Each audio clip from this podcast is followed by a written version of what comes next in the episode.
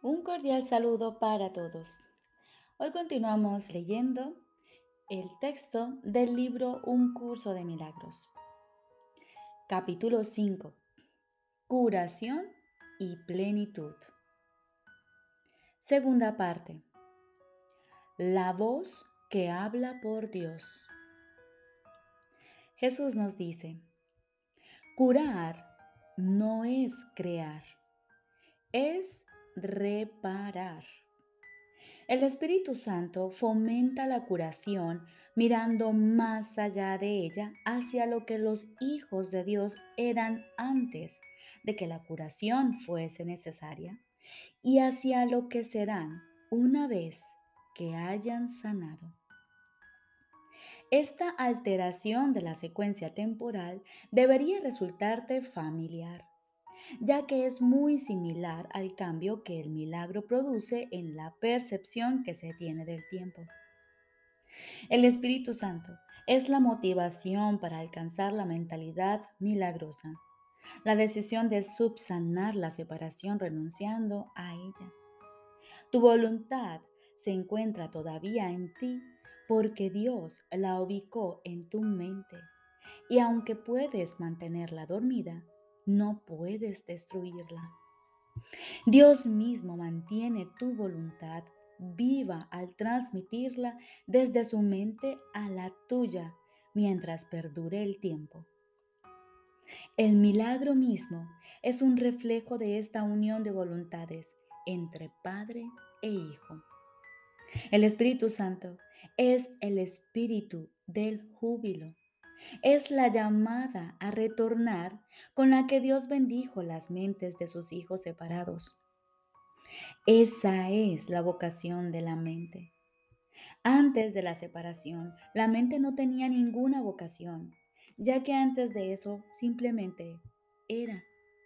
Y no habría podido entender la llamada al recto pensar. El Espíritu Santo es la respuesta de Dios a la separación, el medio a través del cual la expiación cura hasta que la mente en su totalidad se reincorpore al proceso de creación. Tanto la separación como el principio que gobierna la expiación dieron comienzo simultáneamente. Cuando el ego fue engendrado, Dios puso en la mente la llamada al júbilo. Esta llamada es tan poderosa que el ego siempre se desvanece ante su sonido. Por eso es por lo que tienes que elegir escuchar una de las dos voces que hay dentro de ti. Una la inventaste tú y no forma parte de Dios. La otra te la dio Dios, quien solo te pide que la escuches. El Espíritu Santo se encuentra en ti en un sentido muy literal. Suya es la voz que te llama a retornar a donde estabas antes y a donde estarás de nuevo. Aún en este mundo es posible oír solo esa voz y ninguna otra. Ello requiere esfuerzo, así como un gran deseo de aprender. Esa es la última lección que yo aprendí. Y los hijos de Dios gozan de la misma igualdad como alumnos que como hijos. Tú eres el reino de los cielos, pero permitiste que la creación en la obscuridad se infiltrase en tu mente por lo que ahora necesitas una nueva luz. El Espíritu Santo es el resplandor al que debes permitir que desvanezca la idea de la obscuridad. Suya es la gloria ante la cual la disociación desaparece y el reino de los cielos pasa a ocupar el lugar que le corresponde. Antes de la separación, no tenías necesidad de dirección pues disponías de conocimiento, tal como dispondrás de él de nuevo. Pero como no dispones de él ahora, Dios no guía porque el único que puede hacer es compartir su perfecto conocimiento. Guiar entraña evaluación, ya que implica que hay una manera correcta de proceder y otra incorrecta. Una que se debe escoger y otra que se debe evitar. Al escoger una, renuncias a la otra. Elegir al Espíritu Santo es elegir a Dios. Dios no está dentro de ti en un sentido literal. Más bien, tú formas parte de Él. Cuando elegiste abandonarlo, te dio una voz para que hablase por Él, pues ya no podía compartir su conocimiento contigo libremente. La comunicación directa se interrumpió al tú inventar otra voz. El Espíritu Santo te insta tanto a recordar como a olvidar. Has elegido estar en un estado de oposición en el que los opuestos son posibles. Como resultado de ello, hay ciertas decisiones que tienes que tomar.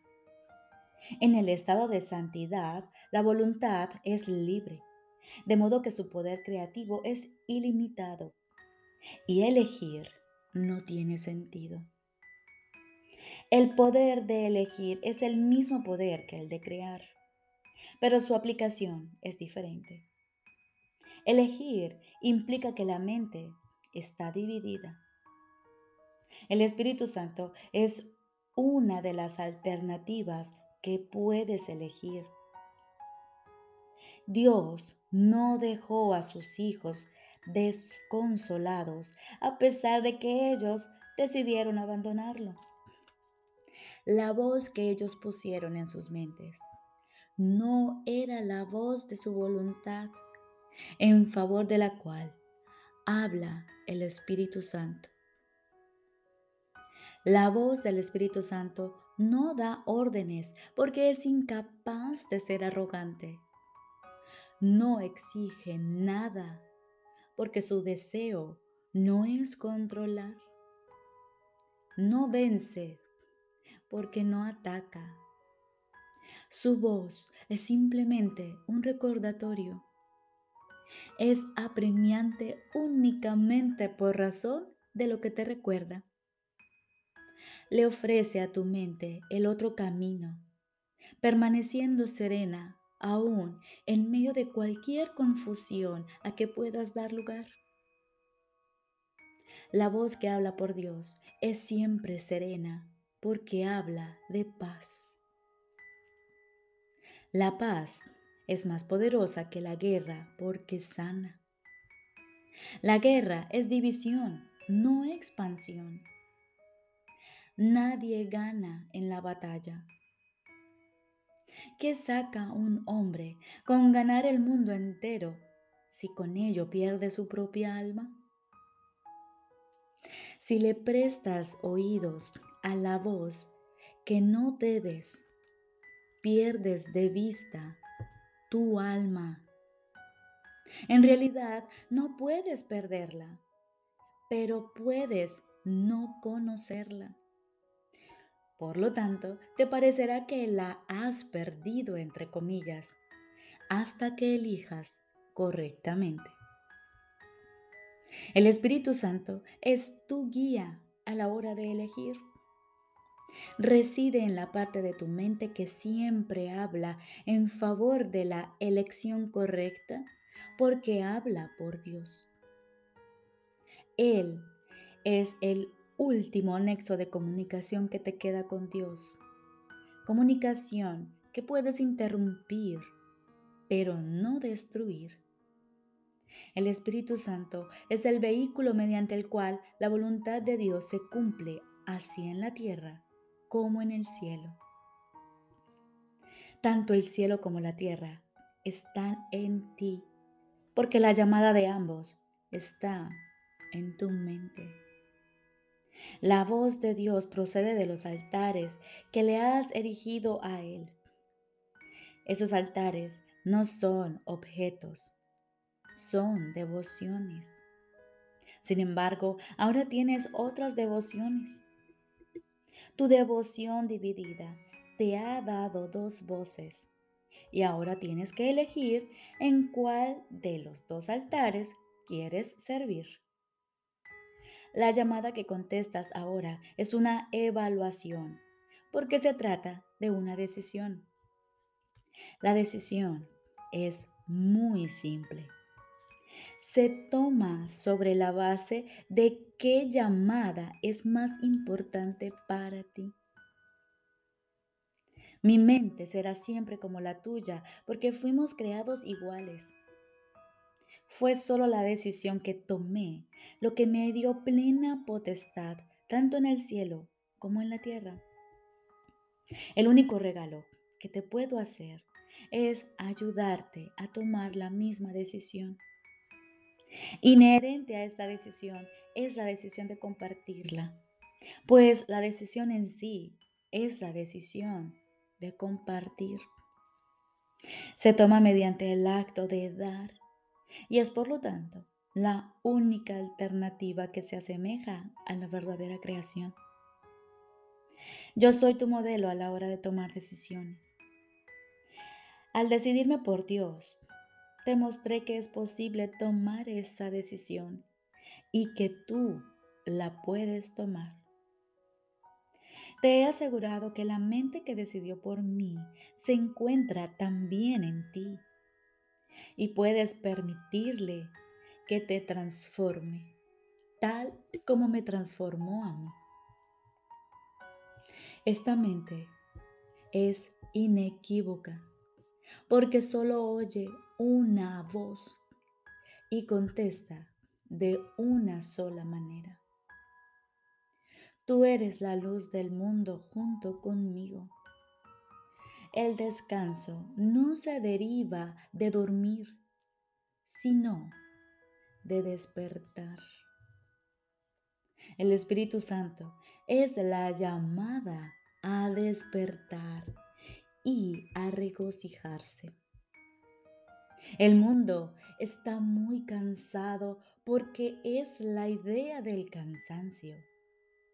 Nuestra jubilosa tarea es la de despertarlo a la llamada a Dios. Todos responderán a la llamada del Espíritu Santo, ya que de lo contrario, la filiación no sería una.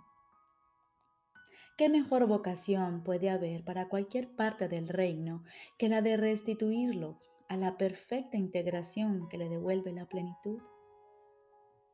Escucha solo esto a través del Espíritu Santo en ti y enseña a tus hermanos a escuchar tal como yo te estoy enseñando a ti. Cuando te sientas tentado por la voz falsa, recurre a mí para que te recuerde cómo sanar compartiendo mi decisión, haciéndola así aún más firme. Al compartir este objetivo, aumentaremos su poder para atraer a toda la afiliación y para restituirla nuevamente a la unicidad en la que fue creada. Recuerda que yugo quiere decir unión y carga significa mensaje. Reformulemos la frase mi yugo es llevadero y mi carga ligera. De esta forma, unámonos, pues mi mensaje es la luz. Repito, reformulemos la frase. Mi yugo es llevadero y mi carga ligera. La ponemos de esta forma. Unámonos pues, mi mensaje es la luz. Te he pedido encarecidamente que te comportes tal como yo me comporté. Pero para eso tenemos que responder a la misma mente. Esa mente es el Espíritu Santo. cuya voluntad dispone siempre en favor de Dios. El Espíritu Santo te enseña cómo tenerme a mí de modelo para tu pensamiento y consecuentemente a comportarte como yo. El poder de nuestra motivación conjunta está más allá de lo que se puede creer, pero no más allá de lo que se puede lograr. Lo que juntos podemos lograr es ilimitado, porque la llamada a Dios es la llamada a lo ilimitado. Hijo de Dios, mi mensaje es para ti para que lo oigas y se lo transmitas a otros a medida que respondes al Espíritu Santo en ti.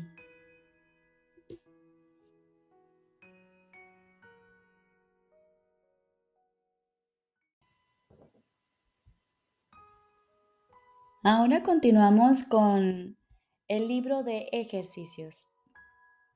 Lección número 33. Hay otra manera de ver el mundo. Hay otra manera de ver el mundo.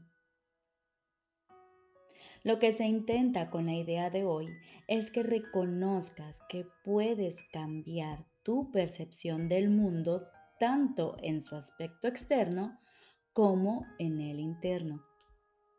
Deben dedicarse cinco minutos completos a la sesión de práctica de por la mañana, así como a la de por la noche.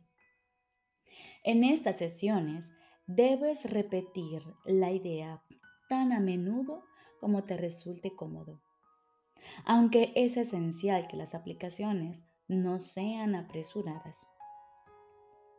Alterna tu examen entre tus percepciones externas e internas de tal forma que el cambio de unas a otras no sea abrupto. Mira simplemente de pasada al mundo que percibes como externo a ti. Luego, cierra los ojos y examina tus pensamientos internos de la misma manera. Trata de ser igualmente desapegado con ambos y de mantener ese desapego cuando repitas la idea en el transcurso del día. Las sesiones de práctica más cortas se deben hacer tan frecuentemente como sea posible. La idea de hoy debe aplicarse también de inmediato de surgir cualquier situación que te tiente a sentirte perturbado. En esas aplicaciones, di, hay otra manera de ver esto. Hay otra manera de ver esto. Recuerda aplicar la idea de hoy en el momento en que notes cualquier molestia. Quizás sea necesario sentarte en silencio un minuto más o menos y repetir la idea para tus adentros varias veces. Cerrar los ojos probablemente te ayudará en este tipo de aplicación. Recordemos. Lección número 33. Hay otra manera de ver el mundo. Para la aplicación de la idea de hoy, se va a hacer en dos sesiones profundas una por la mañana y otra por la noche. Y lo haremos de la siguiente manera. Nos ponemos cómodos, tomamos aire y observamos todo lo que está a nuestro alrededor mientras repetimos esta idea. Hay otra manera de ver el mundo y observamos todo lo que hay alrededor. Y repetimos, hay otra manera de ver el mundo. Respiramos profundo. Cerramos los ojos y repetimos en nuestros adentros. Hay otra manera de ver el mundo. Y allí nos encontramos con nuestros pensamientos, con nuestras ideas, emociones y sentimientos. Y a ellos le aplicamos esta idea también. Hay otra manera de ver el mundo. Hay otra manera de ver esto. Y lo repetimos y lo repetimos la mayor cantidad de veces posibles.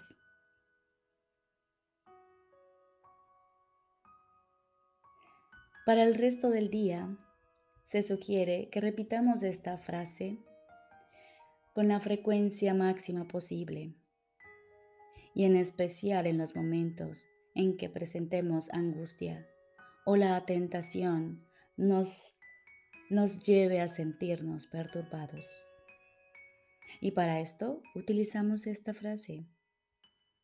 Hay otra manera de ver esto. Hay otra manera de ver esto. Les deseo un feliz y maravilloso día.